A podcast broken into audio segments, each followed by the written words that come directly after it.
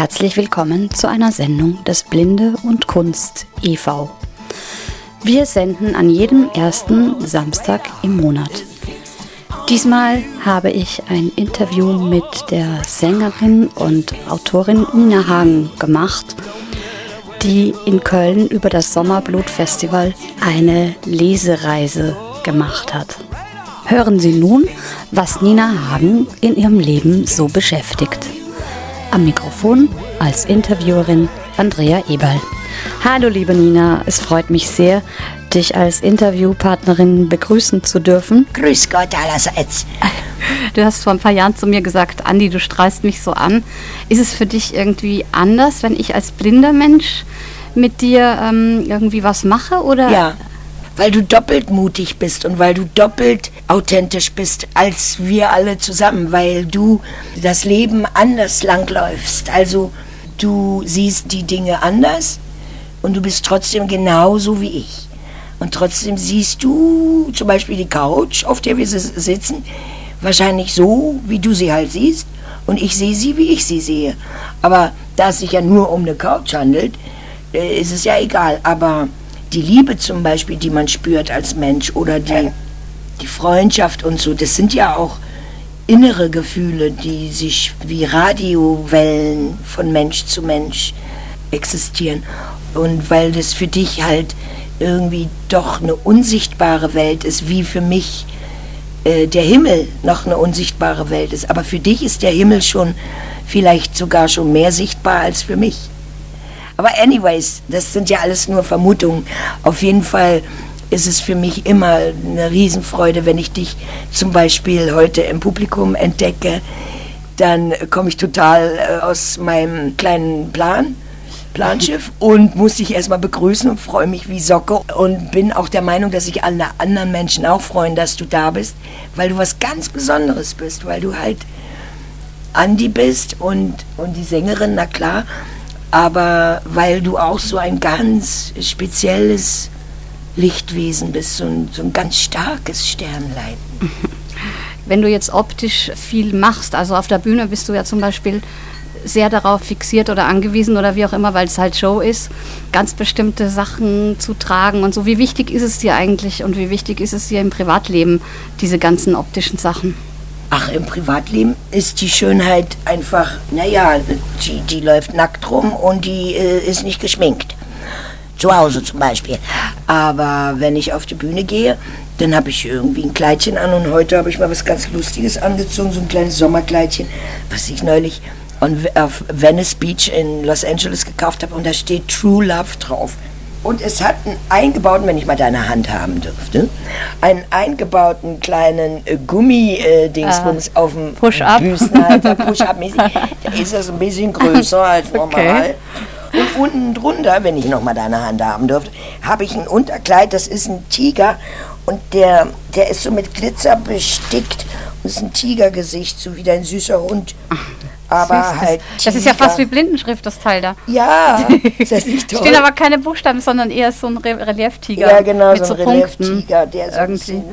Das ist witzig. Und ja. die Haarteile, die sind ja auch ganz abgefahren. Ja, ich habe Haarteile, also ich habe selber Rattenschwänze auf meinem eigenen Kopf natürlich, aber dann stecke ich mir auch immer noch extra äh, Haarteile ran, mhm.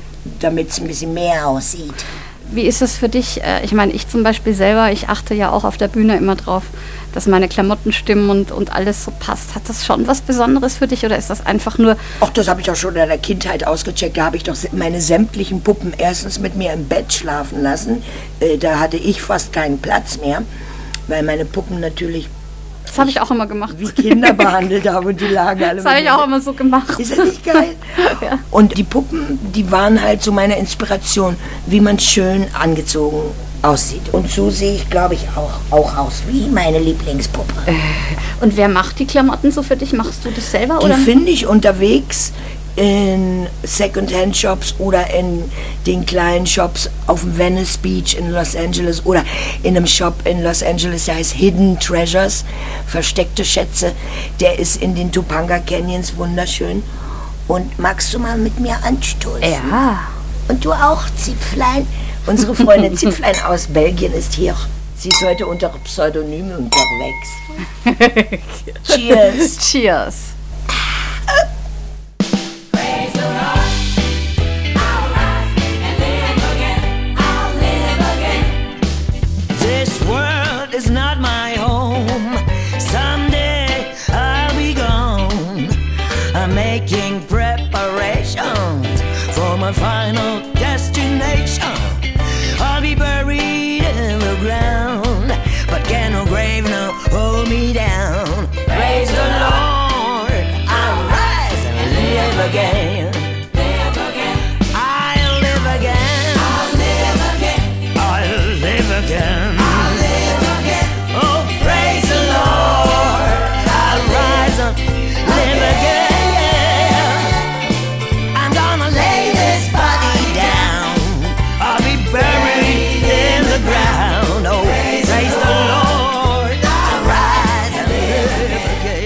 Schmeckt denn eigentlich jetzt der Mai für dich?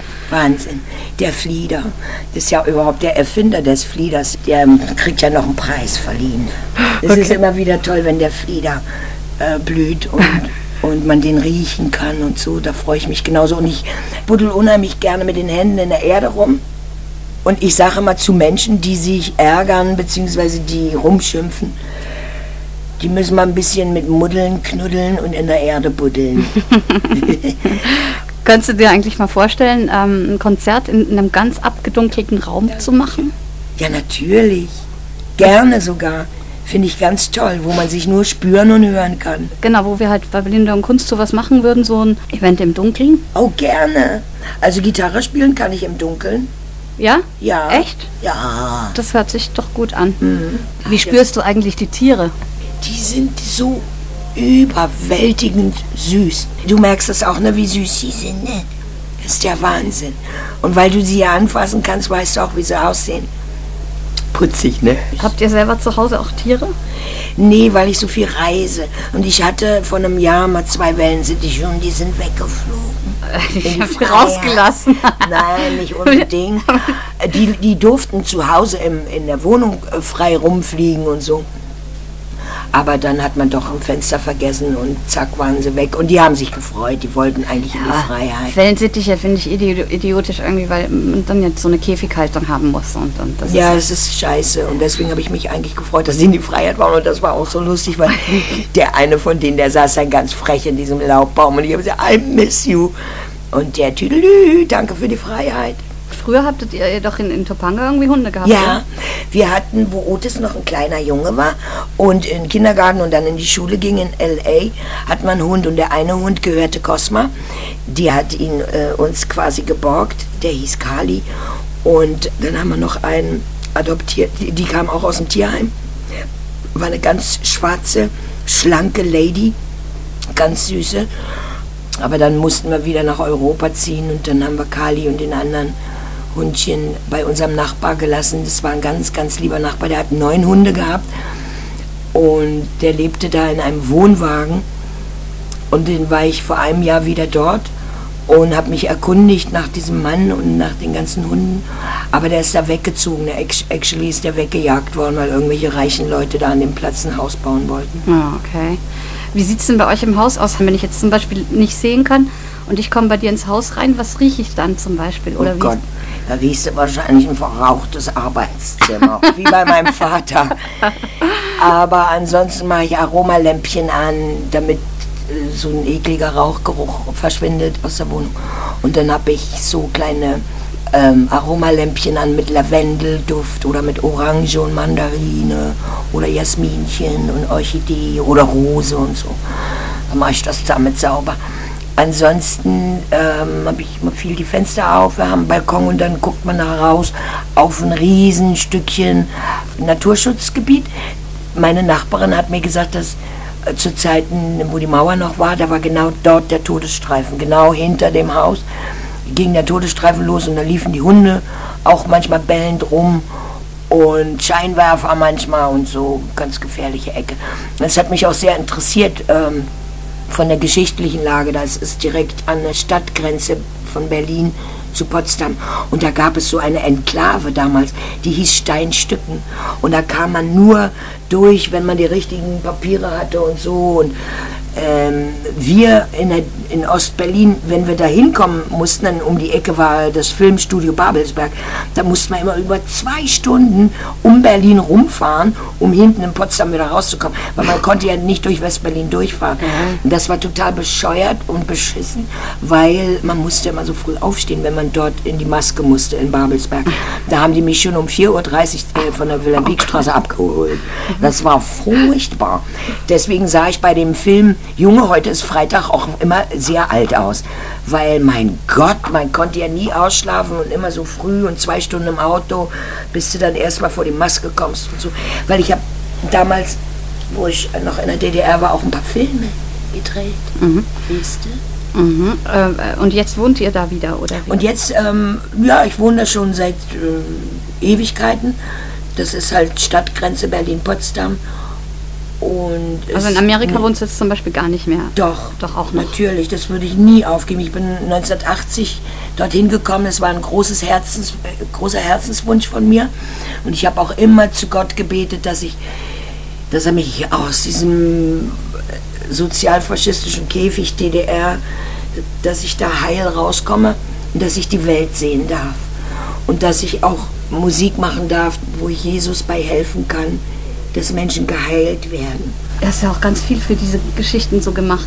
Äh, bist du da immer noch dran? Oder? Ja, das Elisabeth Hospiz ist erstens ein wunderschönes Haus, ein riesen ähm, Haus mit Balkons überall. Überall sind Terrassen auf allen Stockwerken.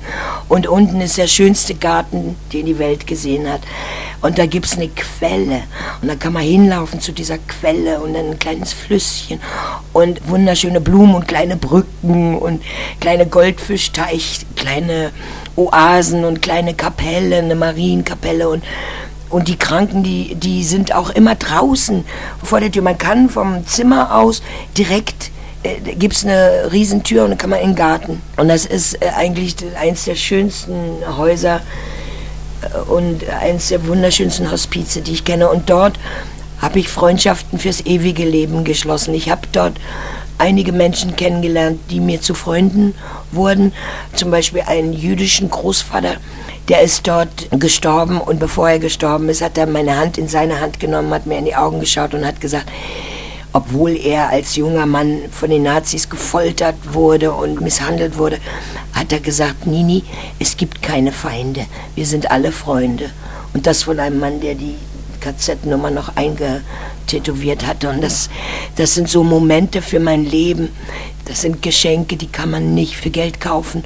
Das sind Geschenke Gottes, dass ich mit Menschen Freundschaft schließen durfte, die schon ganz schwer krank auf den Tod gewartet haben und die auch keine Angst vor dem Tod hatten und die mutig ins, ins Auge geblickt haben. Und wir haben gerade mit den kranken Menschen immer wieder über Gott gesprochen, über Jesus und über die Liebe und wir haben zusammen gebetet und wir haben zusammen Lieder gesungen. Es ist für mich ein, ein ganz besonders heiliger Ort, weil dort halt Menschen sind, die, die schon sehr bald nach Hause gehen. Lord, this is a mean old world.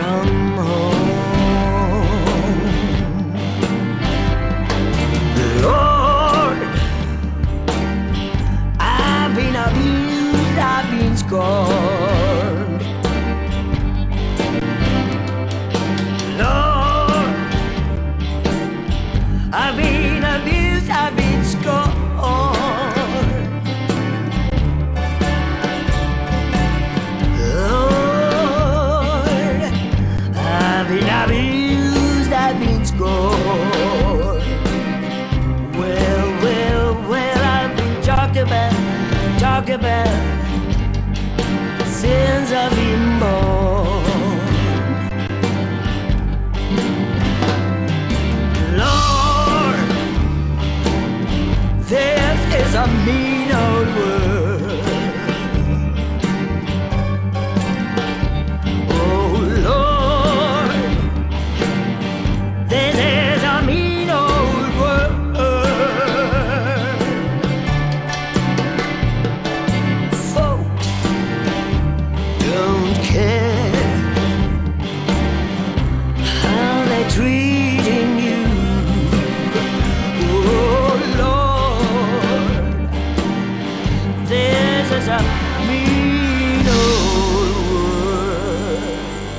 Das war ein Lied aus der neuen CD von Nina Hagen und weiter geht's im Interview.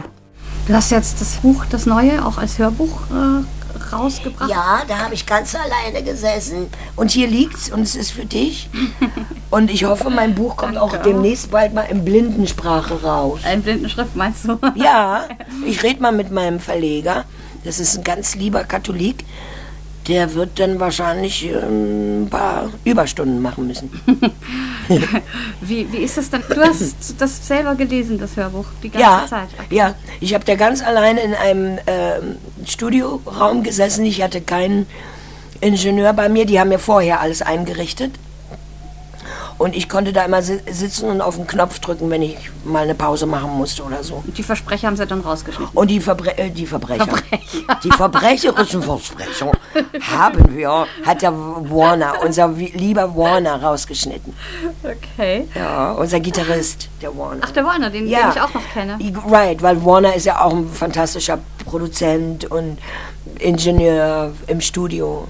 Ist ja nicht nur ein äh, genialer Gitarrist, sondern auch Songwriter. Warner kann alles.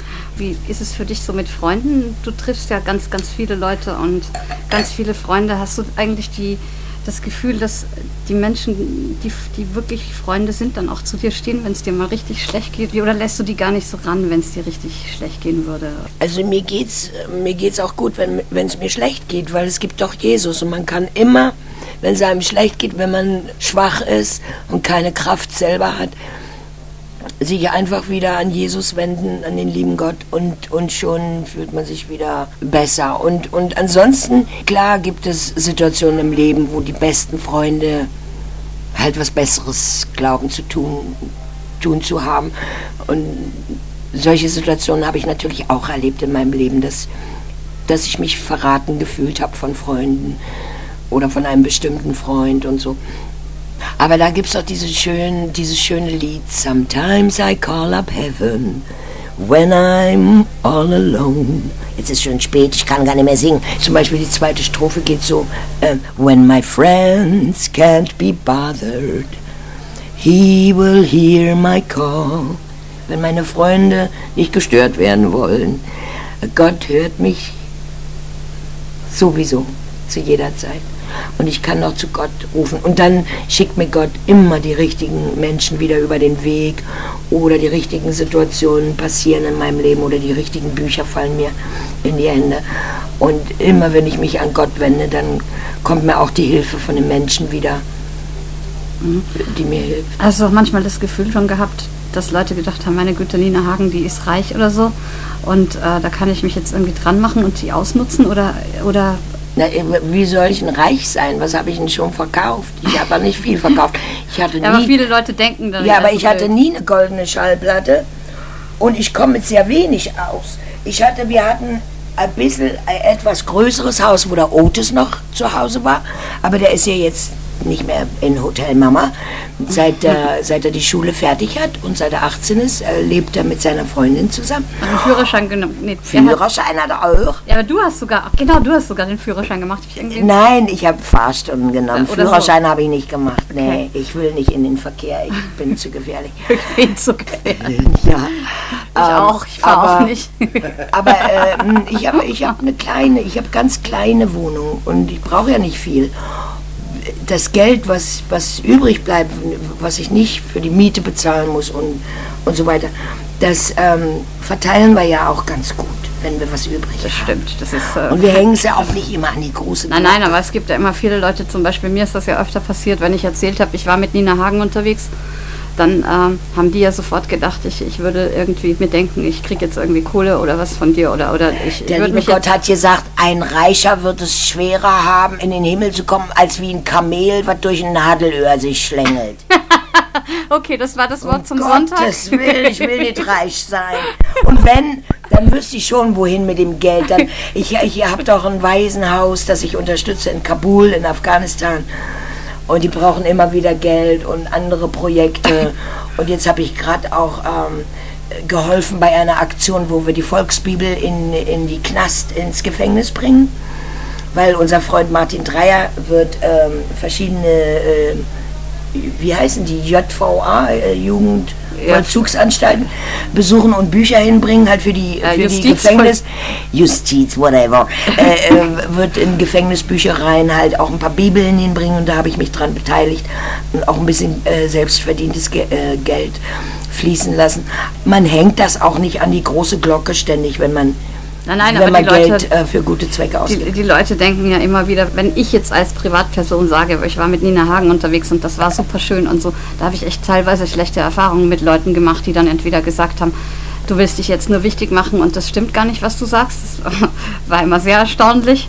Also die sind halt nicht normal damit umgegangen, wogegen ich ja mit sowas ganz normal umgehe und äh, davon ausgegangen bin. Gott sei Dank. Ja, dass die das Gott hat dich so geschaffen, dass du damit überhaupt keine Probleme hast, wenn jemand mal irgendwie berühmt oder berüchtigt ist, dass du den trotzdem als ganz normalen Menschen wahrnimmst. das würd dir- liebe ich an dir. Ich würde dir ja auch sagen, wenn ich irgendwas scheiße finde. Also von Ja, daher. Gott sei Dank. Ja. Falls wir Sie jetzt neugierig gemacht haben sollten und Sie mehr über Nina Hagen erfahren wollen, dann schauen Sie doch auf ihre Homepage www.ninahagen.com und den Blinde und Kunst e.V., der diese Sendung gestaltet hat, finden Sie unter www.blindeundkunst.de. Auf Wiederhören sagt Andrea Eberl. Sometime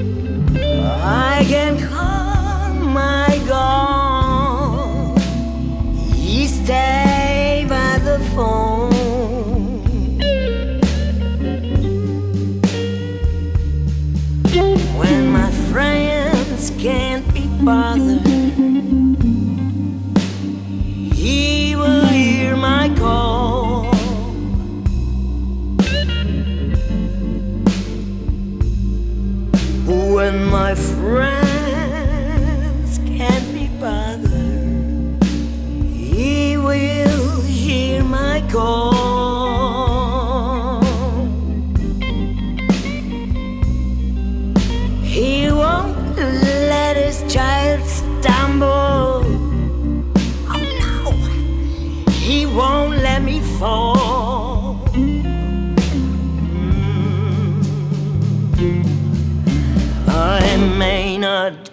Enjoy the basil meat, but everything is really not what it seems. He said, Hey, child, don't you worry. I'm standing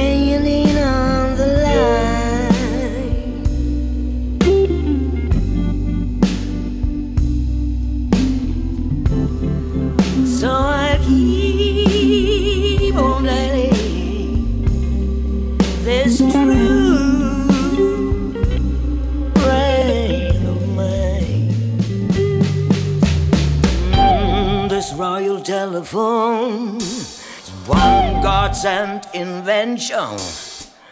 He can tune in every nation, still can be passing on attention. Nighttime, daytime. I got a main line to the throne.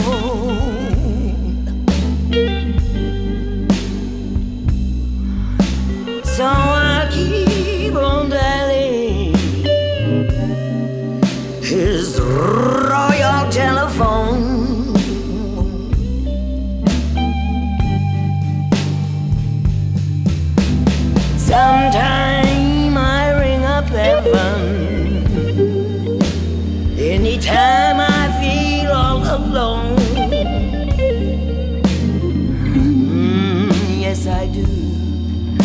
Sometime I ring up heaven when I'm feeling all alone.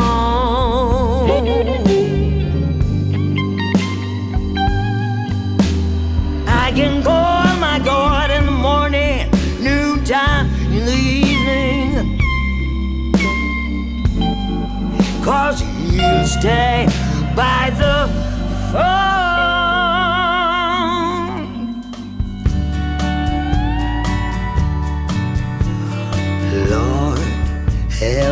Walk another mile, just one more mile. I'm tired of walking all alone. Lord, help me smile, another smile, just one more smile. You know I just can't make it on my own. Never thought I needed help before. I thought that I could get by by myself. But now I know I just can't take it anymore. With a humble heart on a bended knee, I'm begging you, please, Lord, help me. Come down from your golden throne to me, to lonely me. I need to feel the touch of your tender hand. Remove the chains of darkness. Let me see, Lord, let me see just where I fit into your master plan. I never thought I needed help before. I thought that I could get by